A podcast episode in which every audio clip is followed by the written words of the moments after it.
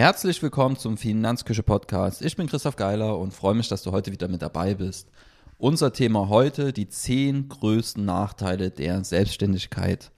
Ich bin jetzt seit ja, September 2016 Vollzeit selbstständig, lebe auch ausschließlich von den Einnahmen der Selbstständigkeit und möchte meine Erfahrung, was die Nachteile angehen, heute mit dir teilen. Und Nachteile gibt es zur Genüge, müssen die Selbstständigkeit da gar nicht glorifizieren. Gerade wenn ich an die ersten Jahre denke, habe ich öfters dran gezweifelt, dass wir irgendwie finanziell hinkommen. Kann mich daran erinnern, dass ich öfters mal auf den kalten Küchenfliesen saß und überlegt, okay, wie soll sich das ausgehen? Schließlich mussten von meinen Einnahmen von Beginn an im Prinzip sowohl ich, meine Frau als auch unser Sohn davon leben. Und das war natürlich eine ziemliche Belastung, ähm, die mich da auch manchmal emotional an Grenzen geführt hat. Und genau darum soll es heute gehen, um die Nachteile der Selbstständigkeit. Kommen da in Summe auf zehn. Wenn du selber selbstständig bist ähm, und noch ein paar weitere Nachteile hast, schreib sie mir gerne in die Kommentare, ähm, welche Erfahrungen du gemacht hast. Werd dir auch wieder den Artikel auf der Finanzküche verlinken, also den Textbeitrag zur Podcast-Episode heute. Und dort kannst du gerne den Kommentarbereich nutzen. Kommen wir zu Punkt Nummer eins. Ähm, hatte ich ja gerade eben schon so ein bisschen angeteasert, die Gefahr zu scheitern. Es ist nicht so, dass man sich auf den Weg macht und Unsummen von Geld verdient, garantiert, sondern es ist vielmehr so, dass man sich auf den Weg macht und ja, mit einer großen Unsicherheit konfrontiert ist in vielen Fällen. Im ersten Geschäftsjahr habe ich sage und schreibe 9.068 Euro Gewinn gemacht, also im ersten vollen Geschäftsjahr wie wir davon gelebt haben, ist mir bis heute ein Rätsel. Aber es ging. Also wir haben damals auch, kann ich ja offen sagen, unterm Existenzminimum aus meiner Sicht gelebt, was jetzt für uns nicht schlimm war. Das hatte ich, glaube ich, schon öfters erwähnt. Aber es war halt sehr, sehr knapp. Drei Jahre hat es dann gedauert, bis ich mir dann tatsächlich sicher sein durfte und heute auch sein kann, ähm, dass ich ein Geschäftsmodell habe, das tragfähig ist und wo ich nicht mehr überlegen muss, okay, komme ich jetzt hin, komme ich nicht hin, wie finanziere ich den nächsten Monat, sondern das ist heute viel, viel entspannter und ich stehe vor anderen Herausforderungen als noch in der Anfangszeit. Ähm, zum Beispiel, wie ich die ja, Aufgaben und Arbeitsschritte und Mandate, die sich ja, anhäufen, wie das alles professionell abgearbeitet wird ähm, und ich nebenbei noch ein bisschen Freizeit habe. Das ist so dann mehr aktuell das Thema, aber am Anfang hat man natürlich sehr, sehr stark damit zu kämpfen, wie schaffe ich es, dass ich überhaupt erstmal in diesen Auslastungsbereich komme, dass ich Arbeit habe.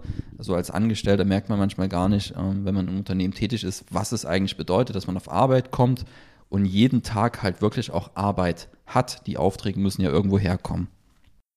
Also Gefahr zu scheitern. Es kann sehr, sehr lange dauern, bis du dann auch wirklich finanziell in ruhigen Gewässern bist. Und es kann dir natürlich auch niemand garantieren, dass du diese finanziell ruhigen Gewässer jemals erreichst. Das ist absolut unsicher. Es gibt genug Selbstständige, die scheitern. Im allerschlimmsten Fall droht ja sogar die Privatinsolvenz. Und gerade wenn man mit Fremdkapital arbeitet und das finanziell nicht ins Laufen bekommt, ähm, dann kann es natürlich sein, dass man am Ende überschuldet dasteht, den Kapitaldienst nicht mehr erbringen kann und aus einer Geschäftstätigkeit können sich natürlich auch Haftungsrisiken ergeben. Beispiel bei mir, wenn ich fehlerhaft berate und deswegen jemanden ein Schaden entsteht, dann kann ich auch verklagt werden. Aber das ist natürlich ein anderes Risiko, als wenn ich irgendwo angestellt bin und ein riesen Haftungsdach über mir drüber schwebt, wenn ich jetzt zum Beispiel in der Bank arbeiten würde. Und selbst wenn du dann irgendwann mal merkst, ja, du kommst finanziell irgendwie hin, heißt das noch lange nicht, dass du ein überdurchschnittliches Einkommen hast. Ja, in der Selbstständigkeit hast du die Chance auf ein überdurchschnittliches Einkommen, aber mit diesem überdurchschnittlichen Einkommen oder Chance auf ein gutes Einkommen geht eben auch die Gefahr auf ein unterdurchschnittliches Einkommen einher. So, das bedeutet, es auch ganz viele Selbstständige gibt, die zum Beispiel weniger als Mindestlohn verdienen. Wenn man einfach mal die Arbeitszeit nimmt und schaut, was dabei am Ende hängen bleibt, ist das in vielen Fällen weniger als der Mindestlohn. Ich habe hier einen Artikel von der Welt gefunden von 2014 und da wird festgehalten, dass ein Viertel aller Selbstständigen weniger als Mindestlohn verdient. Und sich einzugestehen, dass die eigene Unternehmung besser eingestellt wird oder beendet werden sollte, ja, das ist eine riesige emotionale Herausforderung und es ist natürlich auch so, dass man da finanziell dann entweder wieder bei Null startet oder vielleicht sogar finanziellen Ballast mitnimmt, weil noch irgendwelche Verbindlichkeiten zurückgeführt werden müssen. Also erster Nachteil, Gefahr zu scheitern. Zweiter Nachteil, Unverständnis im Umfeld. Zumindest habe ich das so ein Stück weit wahrgenommen. Ähm, mein komplettes Umfeld war damals angestellt, heute ist das ein bisschen anders. Ich habe natürlich mittlerweile viele Kontakte auch zu selbstständigen Unternehmern und auch Freundschaften. Aber damals war wirklich mein komplettes Umfeld einfach angestellt. Und damit war natürlich das Verständnis für die Tätigkeit eines Selbstständigen relativ gering. Auch meine Eltern angestellt und ja, haben sich für ihren Sohn natürlich was anderes gewünscht.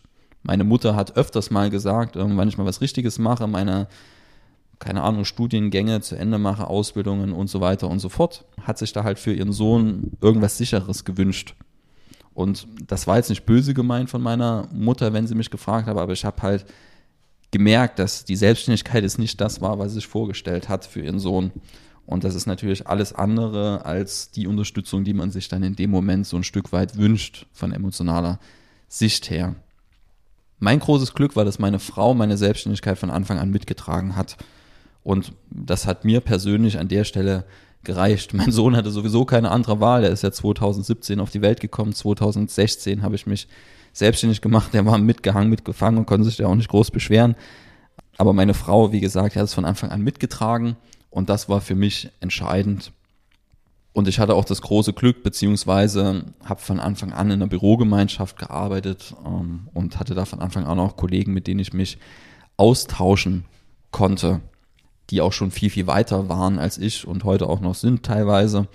Und das ist extrem wertvoll, wenn man da aus Erfahrungen zehren kann und mal ein offenes Ohr hat. Also alleine hätte ich auf verlorenem Posten gestanden. Wenn du also überlegst, dich selbstständig zu machen, such dir auf jeden Fall Menschen, mit denen du dich austauschen kannst. Nicht alleine loslaufen. Das ist meine wichtigste oder meine wichtigste Überzeugung, die ich dort habe, wie man erfolgreich selbstständig wird, indem man diesen Weg nicht komplett alleine geht. Dritter Nachteil, ständige Eigenmotivation notwendig.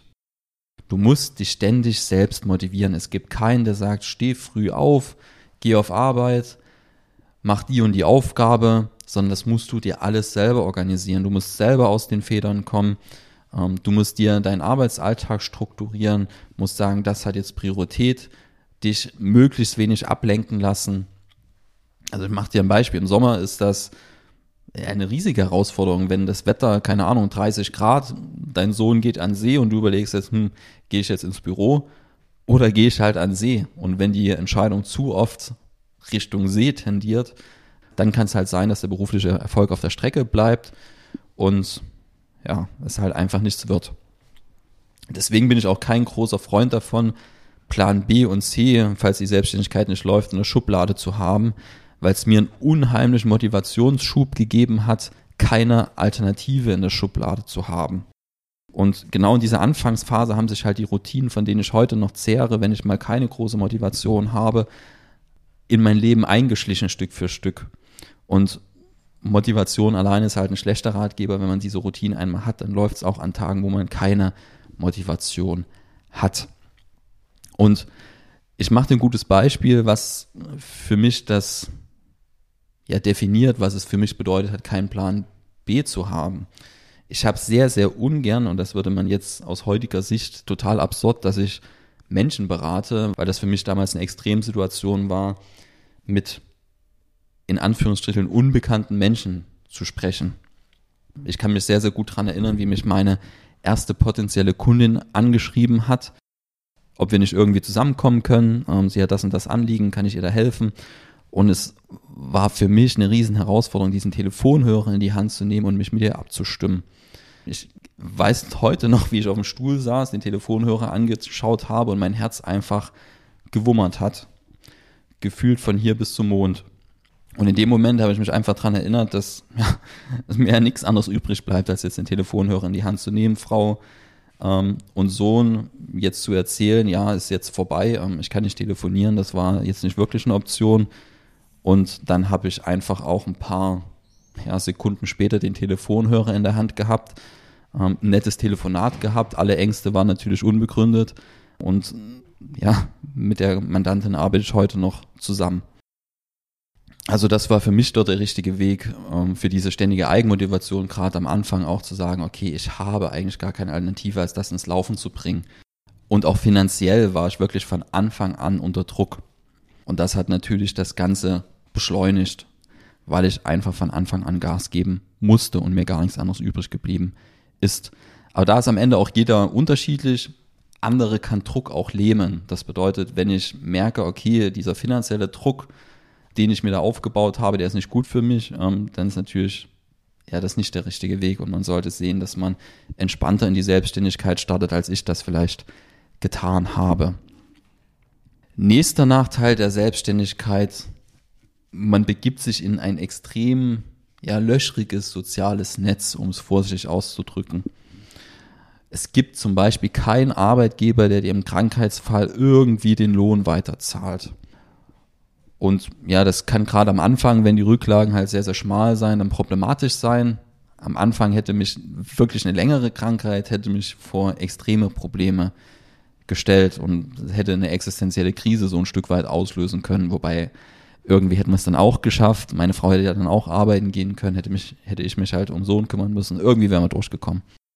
So, aber es wäre alles andere als schön gewesen. Langer Krankheitsfall zum Start ich hätte halt einfach kein Geld verdient.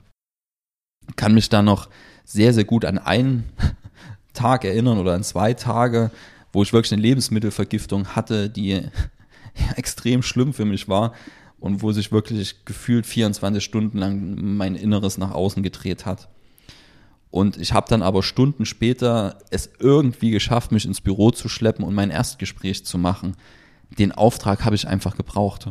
So, da war der Gesundheits Zustand in dem Moment egal und irgendwie habe ich es auch geschafft, dass die Mandantin davon nichts mitbekommen hat und sie weiß auch bis heute nicht, dass ich da in einem Zustand war, wo ich am liebsten einfach umgefallen wäre. Wäre ich angestellt gewesen, hätte ich mich einfach ein paar Tage krank gemeldet.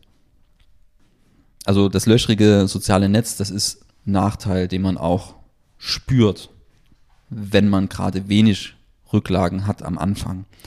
Heute bin ich da deutlich entspannter, ich habe laufende Einnahmen, habe Rücklagen und da funktioniert das alles. Kommen wir zu Nachteil Nummer 5. Durststrecken. Also selbst nach fünf Jahren Vollzeit-Selbstständigkeit habe ich immer noch bessere und schlechtere Monate. 2020 hatte ich im Rahmen von Corona hatte ich einfach auch einen Umsatzrückgang fürs Gesamtjahr. Ähm, und mit solchen Durststrecken muss man irgendwie umgehen. Und solche Durststrecken kennen viele Selbstständige. Also da bin ich nicht der Einzige, der mal schlechtere und bessere Monate hat und vielleicht sogar Jahre. Und mit solchen Durststrecken umzugehen, ist natürlich eine Herausforderung. Letztlich bist du als Selbstständiger einfach verantwortlich für deinen Geschäftserfolg und wenn der ausbleibt, ist das so ein Stück weit ein persönlicher Rückschlag. Äh, du hast was falsch gemacht gefühlt, wenn es nicht läuft. Und das ist natürlich was, was am eigenen ja, Selbstwertgefühl auch kratzen kann. Früher war das bei mir sogar so, dass ich dann zu Hause auch wirklich schlecht drauf war und dann leiden natürlich auch Frau und Kind darunter, genau die, die eigentlich sowas nicht abbekommen sollten. Und selbst heute fällt es mir noch an manchen Tagen schwer, kommt sehr, sehr selten vor, ähm, da wirklich das Ganze auszublenden zu Hause und meine Stimmung dann nicht, ja, drunter leiden zu lassen, wenn es mal ein Tag nicht so läuft. In dieselbe Kerbe schlägt so ein bisschen, äh, ja, der nächste Nachteil, das sind Rückschläge. Und Rückschläge gibt es als Selbstständiger wirklich jede, jede Menge. Die Selbstständigkeit ist ein einziges Auf und Ab. Noch heute habe ich eingerahmt auf dem Schreibtisch stehen die Finanzierungsabsage von meinem Gründungskredit von der Sparkasse. Ähm, da steht wortwörtlich, sehr geehrter Herr Geiler, vielen Dank für Ihre Finanzierungsanfrage und dem damit verbundenen Vertrauen in die Sparkasse Leipzig. Nach Prüfung Ihrer Unterlagen müssen wir Ihnen jedoch leider mitteilen, dass wir Ihr Vorhaben nicht mit finanziellen Mitteln unterstützen können. Als Hauptgrund unserer Entscheidung sehen wir die in unseren Augen nicht gegebene Umsetzbarkeit des Konzeptes. Wir wünschen Ihnen dennoch viel Erfolg für Ihr Vorhaben. Mit freundlichen Grüßen Ihre Stadt- und Kreissparkasse Leipzig.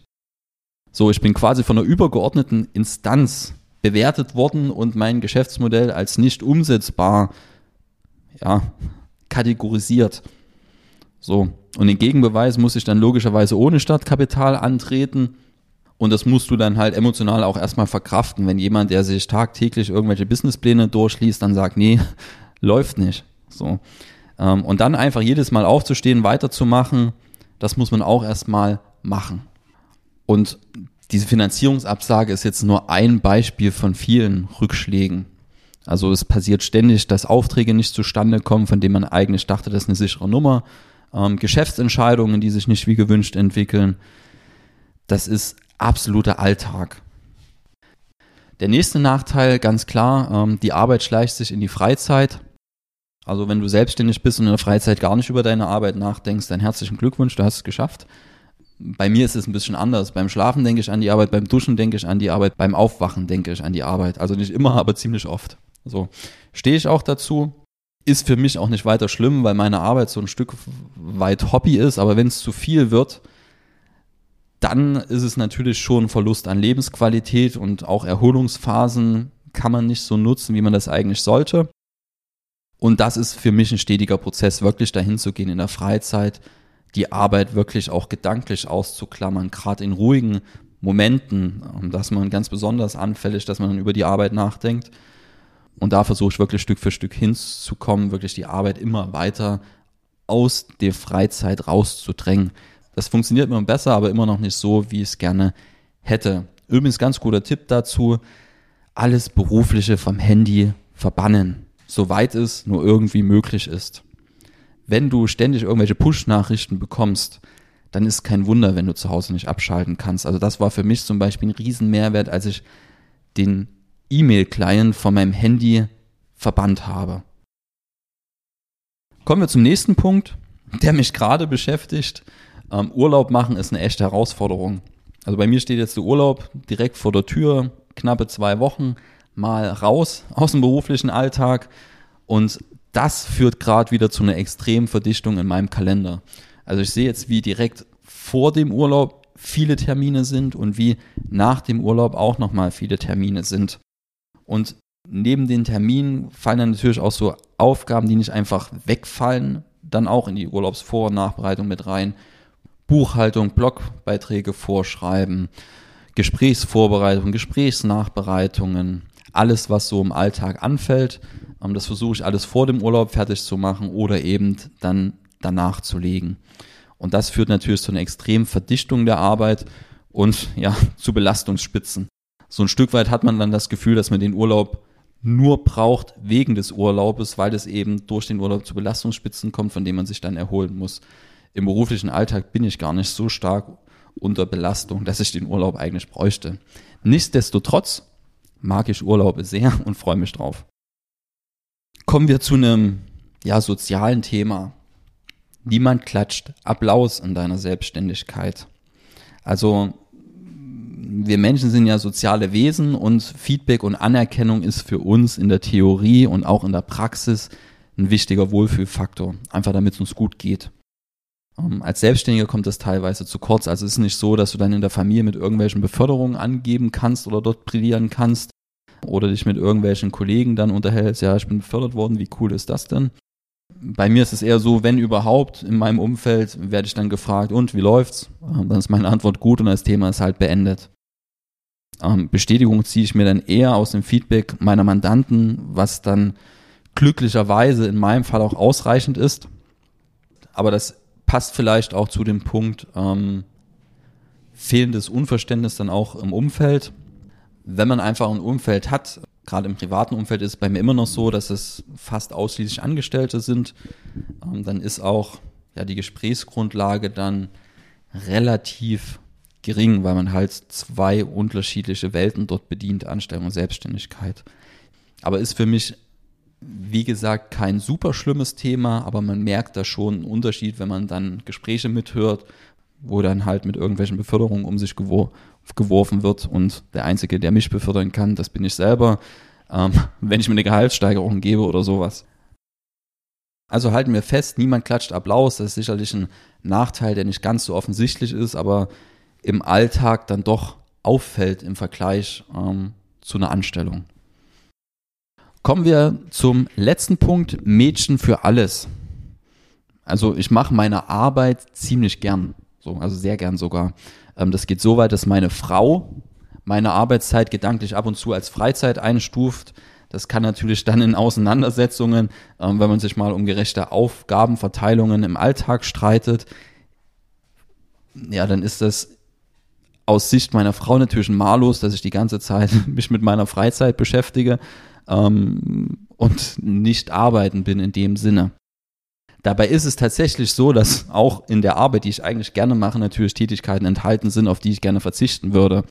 Und selbst wenn mir Beratungen zum Beispiel sehr, sehr viel Spaß machen, ist es so, dass ich an einem Tag, wo ich vier Beratungen in Folge habe, wenn mich jetzt jemand fragen würde, willst du jetzt noch die vierte Beratung machen oder dich gemütlich in den Pub setzen oder an den Strand gehen, würde ich dann doch an den Strand gehen. Dazu kommen einfach auch Dinge wie Protokollierung, Einhaltung rechtlicher Rahmenbedingungen, Angebotserstellungen, Podcast schneiden, Steuer. All das verorte ich nicht so sehr in dem Bereich meiner großen Leidenschaften. Du bist halt gerade am Anfang der Selbstständigkeit so ein Stück weit Mädchen für alles. Das liegt auch daran, dass die finanziellen Mittel dann meistens begrenzt sind und du ja einfach nicht die Ressourcen hast, Aufgaben, die dich nerven, outzusourcen. Das wird dann besser, wenn dann die finanziellen Mittel da sind und dann halt wirklich auch bereit bist, den Schritt zu gehen und andere Menschen in das Projekt einzubinden. Kommen wir zum Resümee mit den Nachteilen der Selbstständigkeit richtig umgehen. Wir haben jetzt viele Nachteile aufgezählt und besprochen. Stellt sich die Frage, warum bin ich überhaupt selbstständig, wenn es so viele Nachteile gibt? Einfach weil es auch enorm viele Vorteile gibt, auf die ich in einer gesonderten Episode dann eingehen werde, aber vor allem auch, weil man mit den Nachteilen ja auch umgehen kann. Also es sind ja alles Herausforderungen, die man handeln kann und wo man was unternehmen kann, dass die besser werden oder vielleicht ganz verschwinden. Beispiel Mädchen für alles kann man einfach anfangen zu delegieren. Stück für Stück kann das besser werden. Niemand in deinem Umfeld klatscht Applaus bei dem, was du machst als Selbstständiger. Dann zieh deine Bestätigung halt aus dem Feedback deiner Kunden oder noch besser, dein Ego braucht keine Bestätigung. Soweit bin ich noch nicht, ähm, aber zumindest den ersten Teil, der reicht mir schon. Also das Feedback meiner Kunden reicht mir, um mein Ego dort ein Stück weit zu streicheln. Wenn sich die Arbeit zu sehr in die Freizeit schleicht, ähm, dann muss man halt, ja, jetzt nehme ich ein Modewort, an seinem Mindset arbeiten und das irgendwie schaffen, das gedanklich voneinander zu trennen, Freizeit und Arbeit. Und wenn Urlaub machen schwierig wird, weil deine Arbeitsbelastung so hoch ist, dass eigentlich gar kein Urlaub drin ist, dann musst du anfangen, jemanden einzustellen. An der Stelle bin ich zum Beispiel gerade. Und wenn du Rückschläge hast, dann sieh das als ein Geschenk an. Lerne draus. Durststrecken, arbeite dran, dass deine Geldflüsse stabiler werden. Auf ein löchriges soziales Netz kann man mit Rücklagen reagieren. Fehlende Eigenmotivation oder dann bau dir Routinen auf so habe ich es gemacht. Ich zehre an Tagen, wo mir Motivation fehlt, einfach von meinen Routinen, dass das einfach als automatischer Prozess abläuft und ich eigentlich gar keine Motivation brauche für viele Aufgaben, weil es einfach selbstverständlich ist, dass die erledigt werden, so wie Zähne putzen. Und wenn dein Umfeld mit Unverständnis reagiert auf deine Selbstständigkeit, dann musst du einfach dazu stehen. Nicht jeder muss es gut finden, was du tust. Und Gefahr zu scheitern wirst du nicht wegbekommen, aber am Ende macht das das Leben spannend. Also ich zum Beispiel bin ein Typ, der, der liebt diese, diese Stück weit Unplanbarkeit, Unsicherheit und dieses, ich weiß nicht, was nächsten Monat so wirklich kommt. Klar ist der Umgang mit den Nachteilen oder Schattenseiten der Selbstständigkeit ähm, ein Lernprozess, ähm, der niemals endet, aber wenn du einfach bereit bist, den Prozess zu gehen und zu vollziehen, dann können die Vorteile der Selbstständigkeit einfach die Nachteile bei weitem aufwiegen. Und genau das ist in meinem Fall der Fall. Ich liebe meine Selbstständigkeit und die Freiheiten, die sie mir gibt. Und, und genau über die Vorteile, die eben dazu führen, dass ich meine Selbstständigkeit so sehr mag, werden wir in einer der nächsten Episoden sprechen. Wir sind am Ende angekommen. Wenn dir der Podcast gefällt, lass mir gerne eine Bewertung da. Wir hören uns beim nächsten Mal. Bis dahin. Tschüss.